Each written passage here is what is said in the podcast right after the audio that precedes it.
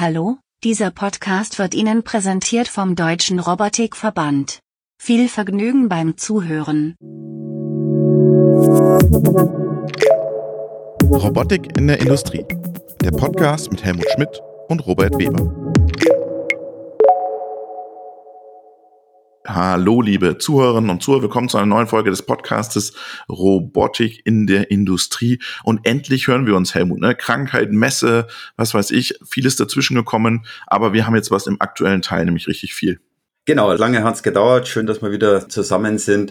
Äh, und wie du sagst, es gab ein paar interessante Messen. Schon etwas länger her war ja München im äh, sogenannten Ausnahmezustand. Es gibt zwei Events, Oktoberfest und, und, die Bau und die Bauma, knapp 500.000 Besucher beströmen uns dann. Und ich habe das letzte Mal gerade einen Vortrag äh, vorbereitet zum Thema produzierendes Gewerbe. Und da bin ich drüber gestolpert, dass tatsächlich 55 Prozent in Deutschland produzierendes Gewerbe tatsächlich aus dem Bau kommt äh, und einfach nichts automatisiert ist. Und umso interessanter war die, war, war die Bauma. Es gab einige interessante Themen. Ich habe zum einen gesehen, Hilti hat diesen sogenannten J-Bot äh, vorgestellt, erstmal live, den mir schon öfter durch die, die Presse tatsächlich, dass man Markierungen an den Decken bohrt. Das ist ja immer dieses typische Überkopfarbeiten, ja, genau. was wahnsinnig, wahnsinnig schädlich ist. Da hat Hilti eine tolle, eine tolle Lösung äh, vorgestellt, automatisiert über Fernsteuerung. 2D werden, werden die Decken aufgenommen oder, auch in, in, in Tunnels und werden dann wirklich die Deckenbohrungen äh, gemacht. Super, super Lösung. Eins der häufigsten Anwendungen am Bau ist natürlich Mauerbauen, sprich äh, Ziegeln, Ziegelstapeln. Da hat die Uni Duisburg Essen, der Lehrstuhl von, von Mechatronic, äh, die haben einen Kabelroboter äh, vorgestellt. Also aus den Fußballstadion kennt man ja die Kameras und die haben einen Kabelroboter vor, vorgestellt, der tatsächlich dafür da ist, über größere Distanzen äh, zu stapeln. Äh, die planen im Moment auch äh, ein Spin-off, die Cable Robotics GmbH äh, sind gerade dabei, äh, im Exist-Förderprogramm zu beantragen. Wir sind mit der, mit der Bauinnung in Gesprächen gewesen, weil die natürlich auch das Thema Fachkräftemangel haben und sagen tatsächlich, Maurer, das ist ein Riesenthema und das war eine hochinteressante Thematik für die Jungs äh, und ich hoffe, dass da bald was kommt. Das ist ja spannend, weil äh, alle reden ja vom 3D-Druck am Bau. Vielleicht ist es äh, dann doch noch ein Schritt zu weit, äh, dass man sagt, wir brauchen doch noch Leute, die was ziegeln und was stapeln. Dann können der Cable-Roboter noch an den Start. Genau, also 3D-Druck ist natürlich eine coole Geschichte. Es werden ja teilweise schon ganze Häuser damit gemacht. Äh, aber wenn man jetzt Richtung äh, Einfamilienhäuser, kleine Fertigungen geht, wo du die Leute auch nicht mehr findest, da kann es tatsächlich eine interessante, eine interessante Geschichte sein. ich bin schon sehr gespannt, was dort kommt. Äh, und die Bauinnung oder der, die, der Bau allgemein, da muss was passieren, denn auf die Entwicklungen, die sich darstellen, da wird Automatisierung äh, ganz groß sein, sei es Malen, Fliesen legen, also so monotone, großflächige Thematiken, da ist eigentlich die Robotik äh, ideal. Mhm. Dann waren wir auf der SBS. Das war auch äh, interessant. Äh, ich sage zwei, drei Eindrücke von mir. Ähm, klar, wir waren auch noch mal bei Beckhoff, der jetzt auch noch eine Kamera vorgestellt hat. Also wir haben ja schon gesagt, der löst sozusagen das ganze Automatisierungsportfolio und die Kamera, alles macht er selber, die Elektronik, nur die Linsen kauft er ein, wurde uns verraten. Dann hat er diese Roboter, die er jetzt hat, jetzt hat er das Planersystem, dann hat er die Steuerung äh, am Start. Also wirklich ein aus der Hand sozusagen für die Linie ein ganzes Automatisierungssystem, jetzt inklusive Kamerasystem auch noch. Also sehr interessanter Ansatz, was, äh, was, was Beckhoff dort, dort, dort gestaltet, tatsächlich Lösung aus einer, äh, aus einer Hand. Äh, also das wird eine spannende, äh, spannende Thematik werden. Ja, und er drängt halt immer mit seinen Komponenten jetzt auch an ganz neue Märkte wieder rein. Ne? Viele lösen sich ja sozusagen aus dem Komponentengeschäft und wollen im Prinzip Lösungsanbieter sein. Ähm, aber es geht, du wirst halt nur Lösungsanbieter, wenn du auch Komponenten hast. Ne? Also Absolut. ähm, äh, einfach nur so ein bisschen beraten und so ein bisschen drüber gehen und so schütteln, äh, da wird halt nichts. Und äh, wie gesagt, ich, ich, mich hat es sehr überrascht. Was mich aber am meisten überrascht hat, ist, wir haben einen neuen Robotikhersteller getroffen, gefunden, den wir vorher noch nie auf dem Schirm hatten, und zwar bei Keber, Helmut. Genau, wir sind bei, bei, bei Keber gewesen, den werden wir auch zeitnah bei uns hier im Podcast und Vorstellung äh, haben. Die haben ja auch äh, ihr Portfolio ähm, ergänzt, äh, indem sie zugekauft haben. Dragonbot, äh, genau. genau, Dragonbot aus, aus, aus Stuttgart. Und die sind eben eben auch dabei, äh, ihr Robotikportfolio aufzubauen. Die haben einen mit einem Roboterhersteller, wie hieß der? Ähm, Robolux oder so. Ja, genau, nee. Das ja. haben wir schon wieder vergessen. Habe ich, hab ich schon wieder vergessen, aber mit dem sind sie dabei, genau, ähm, in, in die Lösungen, in die Lösungen ähm, ein, einzusteigen ähm, und die äh, auf die Programmierung zu gehen. Aber natürlich für Groß für Großserien, das ist ihr Kundenportfolio, das ist nichts für den KMU, das sagen wir mal das Potenzial, sondern tatsächlich für Großserienhersteller, wo sie auch zu Hause sind. Ähm, also das wird super spannend werden. Ja, also ich, ich bin da sehr, sehr gespannt, weil die haben ja auch eine in, super interessante Steuerung äh, da vorgestellt. Ich bin sehr gespannt, was, was er uns im Podcast erzählt. Wir sind ja schon länger an den dran, weil wir wollten ja was mit den, zu dem italienischen, zu dem Comao machen. Da, darüber sind wir aufmerksam geworden. Ähm, und jetzt waren wir nochmal auf der Messe und gesagt, wie sieht's denn jetzt aus? Lassen Sie jetzt mal endlich aufnehmen. Das wird eine super spannende Geschichte, glaube ich, mit den Kollegen von Keba. Ja, da dürfen sich die Zuhörer schon freuen. Ja, da dürfen, dürfen wir uns sich echt drauf freuen. Und wir hatten, du warst auf einer Werksbesichtigung oder äh, zukünftige Werksbesichtigung bei einer Eröffnung von einem Werk. Erzähl mal ein bisschen. Genau, ich bin als deutscher Robotikvorstand äh, eingeladen worden bei Agile. Die sind ja Mitglied äh, geworden. Darüber freuen wir uns natürlich. Äh, einen der, der aktiven, jungen, dynamischen äh, Robotikunternehmen bei uns im Verband zu haben. Äh, die haben in Kaufbeuren gerade ihre, äh, ihre neue Produktion und die Werkshallen ähm, eröffnet. Das ist ein ganz großes ehemaliges Spinnereigebäude. Das haben sie komplett renoviert, sehr hell, ESD-Boden, sind mittlerweile äh, 13 äh, Mitarbeiter dort vor Ort und sie werden den äh, Ju und die äh, Diana dort, äh, dort fertigen. Die sind gerade in der in der Materialbeschaffung. Es wird so ein, so ein Material und Personal wahrscheinlich. Ne? Material und Personal. Für nächstes Jahr planen sie 30 Mitarbeiter, also eine Erweiterung, also eine Verdoppelung. Die wollen nächstes Jahr 400 bis 1000 Roboter dort in der Lage sein, produzieren zu können. Dafür ist die Supply Chain und Lieferkette äh, angebaut äh, oder angelaufen. Das bauen sie jetzt alles mit auf. Die Eröffnung waren da. Zur Eröffnung waren eben die Vermieter, die Stadt, die Land. Äh, Kaufbeuren ist super, super stolz, dass sie äh, auch Agile dort gewonnen haben. Äh, das ist ja knapp eine Stunde von München. Das Headquarter ist ja hier in München, Produktion draußen, aber dort, wo andere Urlaub machen, sage ich immer. Ähm, aber es schaut, schaut super fein aus. Jetzt, jetzt muss natürlich alles initialisiert werden. Ich bin gespannt, was sie dort, äh, was sie dort stemmen. Und das soll natürlich die Roboter sein, die für den deutschen und für den europäischen Markt produziert werden. Was ähnliches machen sie ja wahrscheinlich in China äh, wo ein Großteil ihrer Leute sitzt. Ich, ich war total erstaunt. Es sind mittlerweile über 700 Mitarbeiter, davon knapp 150 in München. Äh, das heißt, der Rest sitzt in, in China, in Asien. Und da sind die ersten Projekte wohl auch schon am Laufen. Ähm, also interessant, toll vorbereitet und ich freue mich, dass wir da ein, ein tolles neues Unternehmen haben. Ist der Ju jetzt eigentlich auch da? Der Ju war vor Ort, genau. Der, der wird gerade Dort haben sie ja, glaube ich, die Patente und die Rechte gekauft für die, für die, für die Hardware. Das sind sie jetzt am, am, am Adaptieren. Ähm, und die werden beide dort kaufen, den, äh, produzieren, den U äh, und äh, die Diana und wahrscheinlich mit dem U sogar starten, war mein Gefühl und mein Eindruck. Ah, okay. Die würden, ah, interessant. Ja, sehr Weil spannend. Da gibt es natürlich bestehendes Kundenklientel, äh, die teilweise jetzt entweder abspringen oder händeringend warten. Das heißt, dort ist der Handlungsbedarf natürlich deutlich größer. Ähm, und deswegen vermute ich, dass sie mit dem U starten. Und das ist auch die Intention, sobald sie halt alle Materialien vor Ort hatten. Das werden sie parallel beides vor Ort dort machen. Sehr spannend. Also, es war viel los. Wir haben jetzt sogar neun Minuten im aktuellen Teil. Aber wir haben natürlich auch in dieser Folge einen Gast. Und zu dem switchen wir jetzt rüber und sagen herzlich willkommen, Eike, in unserem Podcast. Hallo Robert, hallo Helmut. Eike, servus.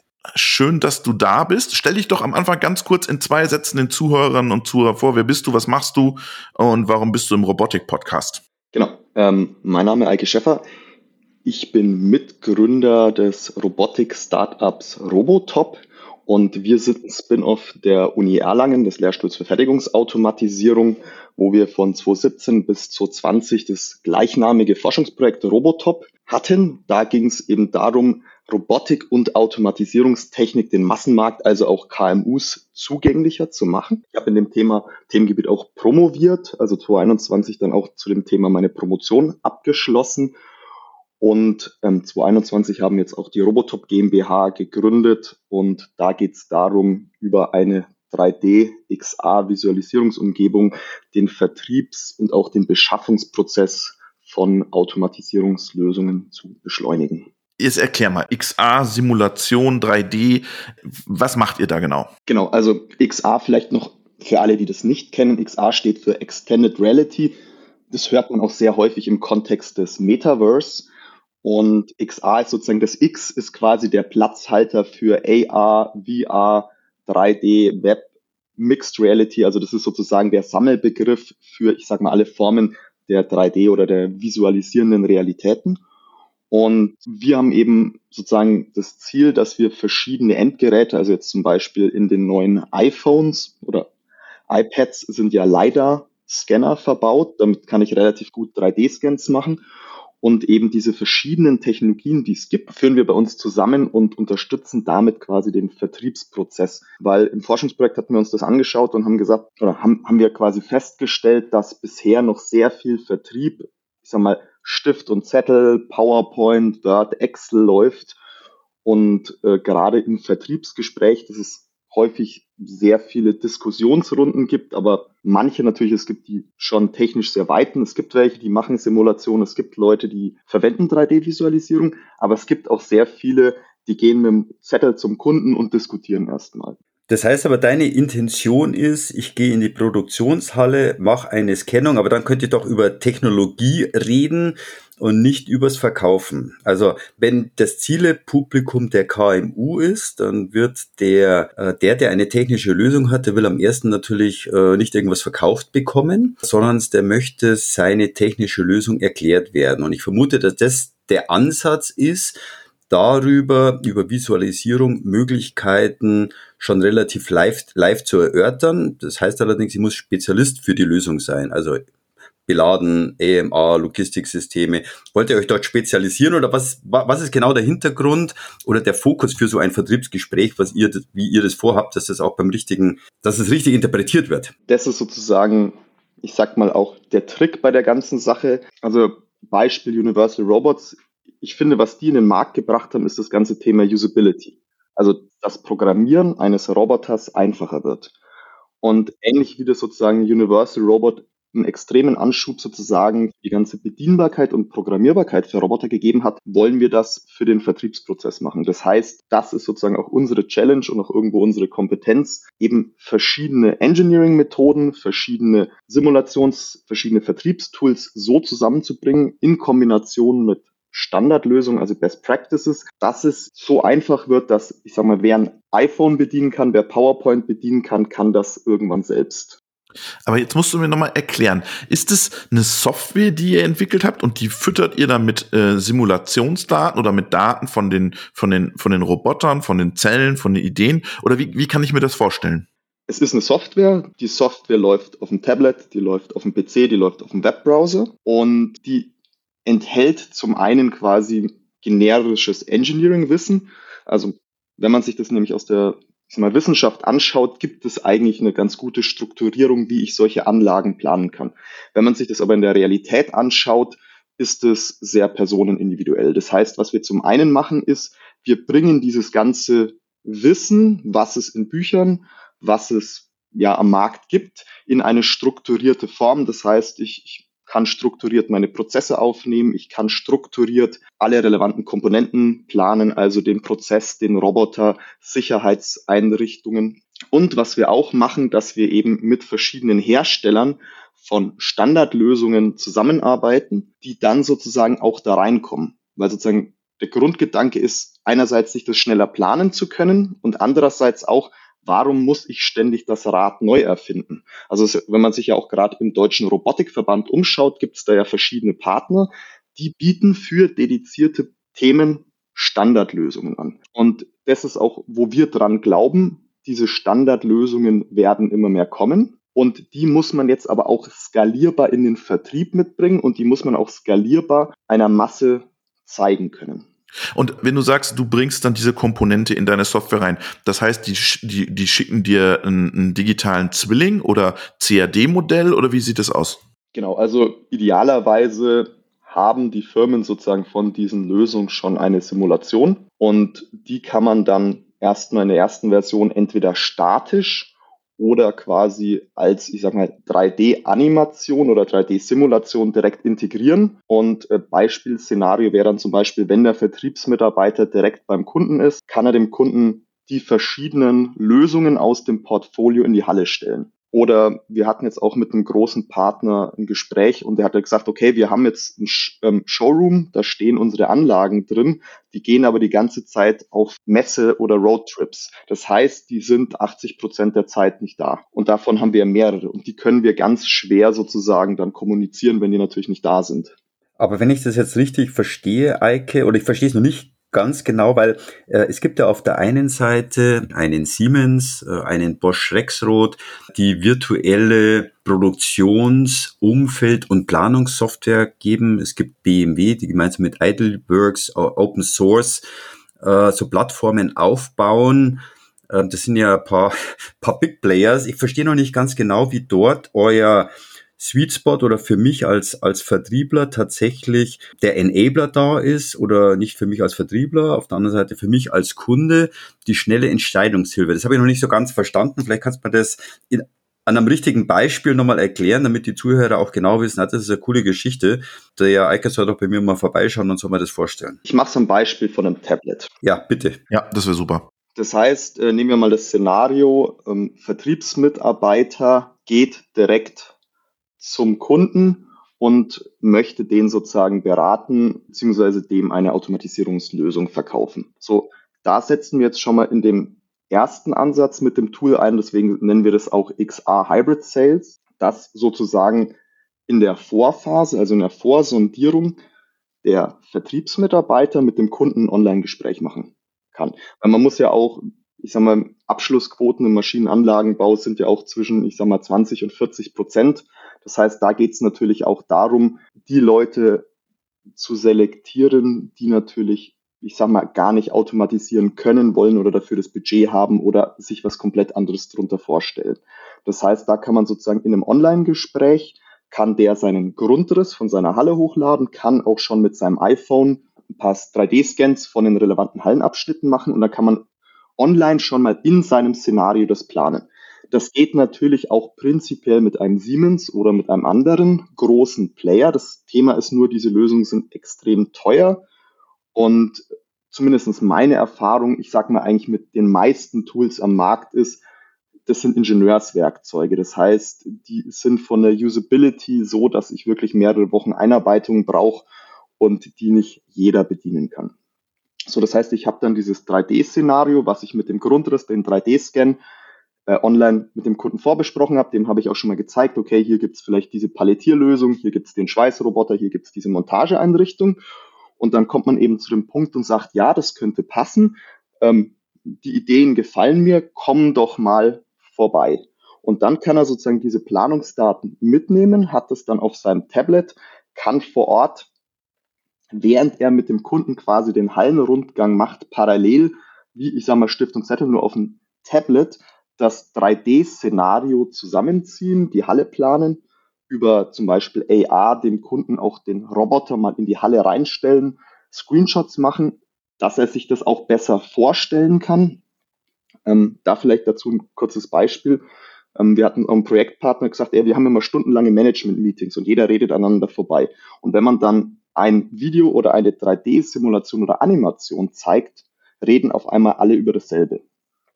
Und das ist sozusagen dieser visuelle Aspekt, dass unabhängig vom Bildungsstand, von der Sprache oder von anderen Faktoren jeder quasi die Idee leicht versteht, weil der Prozess in Bewegung dargestellt wird. Das ist was, was sehr intuitiv vom Verständnis ist. Und dann kann man mit diesem Konzept direkt im Meetingraum reingehen kann es nachbesprechen und hat quasi nach eineinhalb bis zwei Stunden ein erstes Grobkonzept, was visuell aufbereitet ist und was ich dann, wenn es dann zum Vertragsabschluss kommt, direkt an die Simulation beziehungsweise die Planungsabteilung weitergeben kann. Ähm, weil was mir auch häufig gesagt wurde, ist, das sind meistens nicht die großen Fehler, die teuer sind, sondern die kleinen. Also irgendjemand hat vergessen, dass da eine Säule steht. Wenn ich jetzt aber eine große Anlage geplant habe, das sehr eng ist, dann führt es dazu, dass ich neue Teile bestellen muss, drumrum planen muss und das kostet dann gerade bei den aktuellen Lieferzeiten sehr viel Zeit und Geld. Heißt es, Eike, wollt ihr eine eigene Datenbank, Bibliothek aufbauen oder macht es der Kunde äh, für sich selber. Denn ob ich jetzt äh, schweiße, Maschinen belade, palettiere oder ein AMA anbaue, das sind, da liegen ja Welten dazwischen. Das geht ja nur, wenn ich sage, ich baue die Bibliothek auf, äh, das ist AMA und ich habe dahinter äh, eine, eine, eine Logik, die ich dem Kunden anbiete, oder der Kunde sagt, äh, okay, ich bin für Schweißen unterwegs, für Schrauben, für Palettieren. Ich baue mir mein eigenes Ding für meine Vertriebsleute selber auf. Wo soll bei euch der Weg hingehen? Vielleicht auch, um da zu sehen, okay, warum machen wir das Ganze? Also was wir feststellen, ist, die Datenqualität bei den meisten Unternehmen ist sehr unterschiedlich. Das heißt, das geht von, dass teilweise auf den Homepages der Hersteller sind CAD-Daten, was komplette Konstruktionsdaten sind. Es gibt gar keine Daten die Datenqualität ist sehr unterschiedlich. Und warum? Also ich meine, wir reden, es gibt zwar immer diese Big Player, aber Fakt ist, dass halt 90, 95 Prozent mit Stift und Zettel planen. So, die Frage ist, warum ist es so? Und aus unserer Sicht ist die Einstiegsbarriere, erstmal eine erste digitale Datenbasis zu schaffen, relativ hoch. Und das wollen wir eben dadurch erleichtern, dass wir einen generischen Katalog haben, also von herstellerneutralen Komponenten.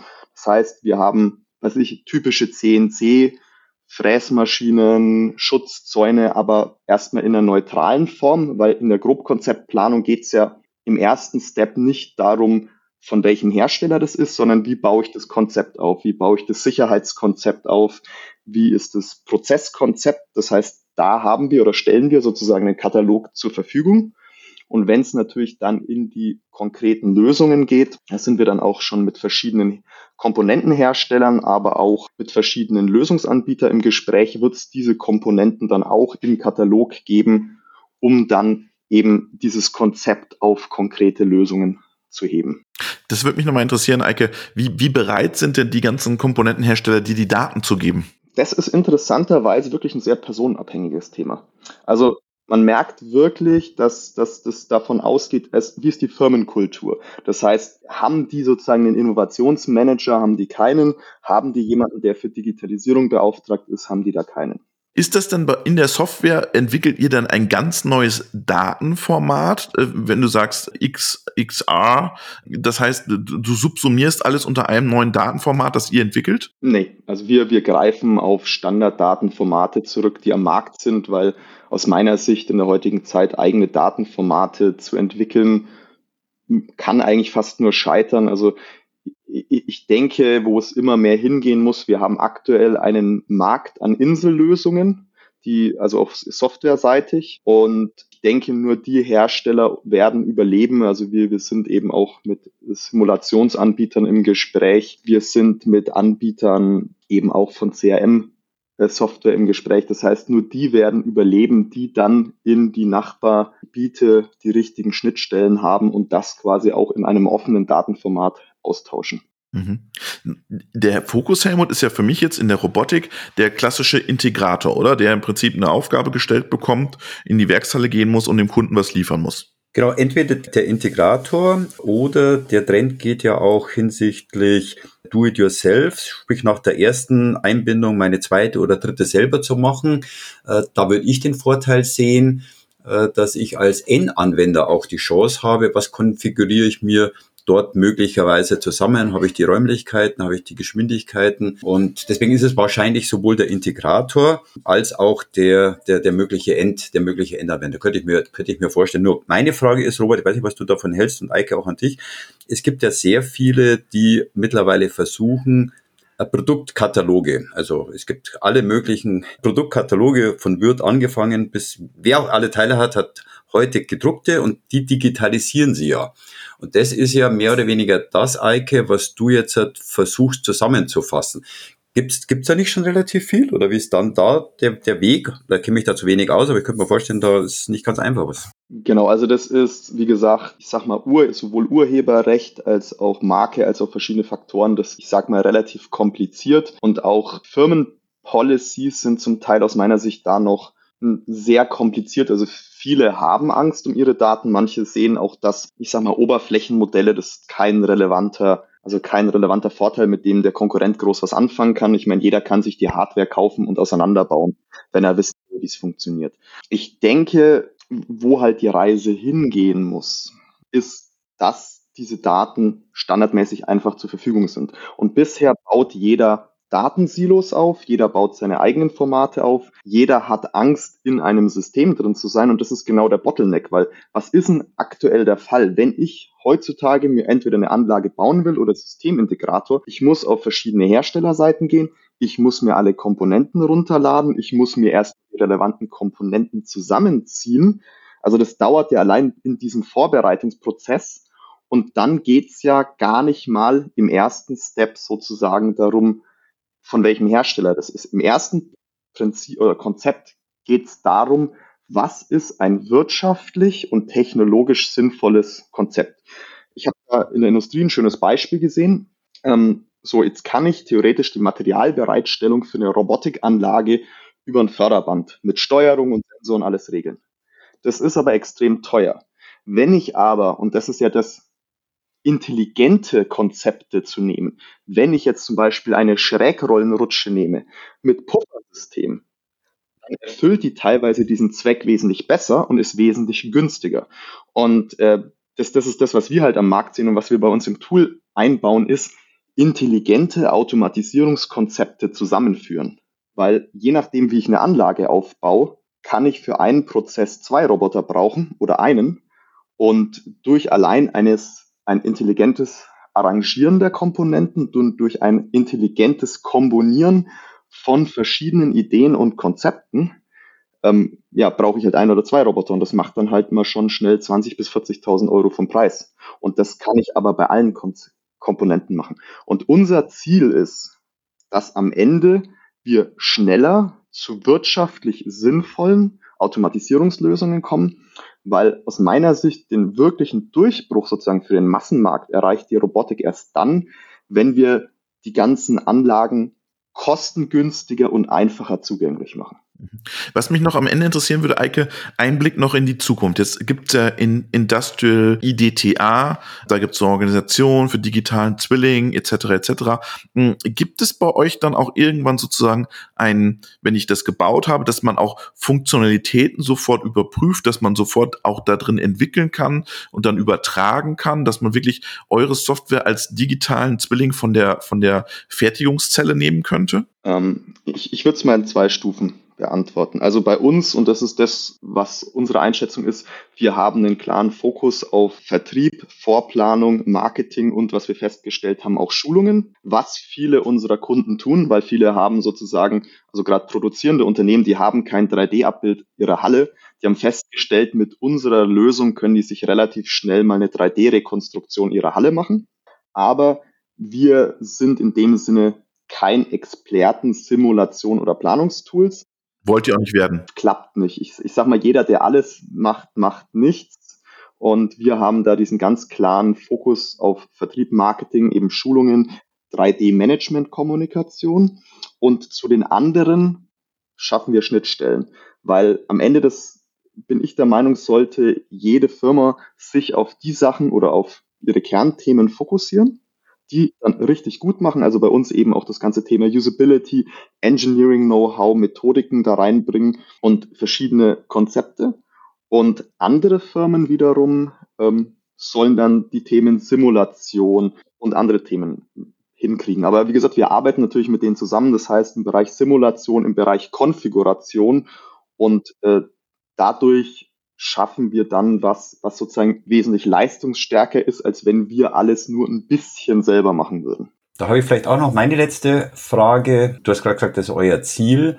Äh, du hast bei der Vorstellung gesagt, ihr habt vier Jahre äh, an dem Forschungsprojekt gearbeitet, du hast promoviert. Das heißt, meine Frage ist, äh, dann habt ihr jetzt die Robotop als, als Firma gegründet. Meine Frage ist, wo seid ihr heute? Wie weit seid ihr von dem, wo ihr hin wollt, weg? Und kann man euch schon morgen komplett einsetzen? Genau, also wir sind aktuell in der Pilotphase. Das heißt, wir haben jetzt mehrere Pilotanwender äh, oder auch Pilotkunden, die quasi uns schon dafür bezahlen, unsere Software zu verwenden. Wir werden Mitte, Ende nächsten Jahres auch, ähm, beziehungsweise ähm, Anfang Mitte nächsten Jahres werden wir auch mit der Software auf den Markt gehen, beziehungsweise werden wir die dann auch im größeren Stil anbieten. Ähm, wir hatten jetzt, wie gesagt, auch eine Exist äh, ähm, vom Bundeswirtschaftsministerium. Und äh, aktuell gibt es bei uns eben die Standalone-Version, also das heißt äh, Tablet, PC. Und was sozusagen der nächste Step ist dann, dass man mit mehreren Nutzern gleichzeitig, also von Tablet, PC oder auch ähm, über den Webbrowser gemeinsam in eine so Planungssession reingehen kann. Super spannend, Eike. Vielen Dank, dass du uns eure Lösung ein bisschen näher gebracht hast und schöne Grüße nach Erlangen. Vielen herzlichen Dank, Robert. Vielen Dank, Helmut. Eike, danke dir. Robotik in der Industrie. Der Podcast mit Helmut Schmidt und Robert Weber.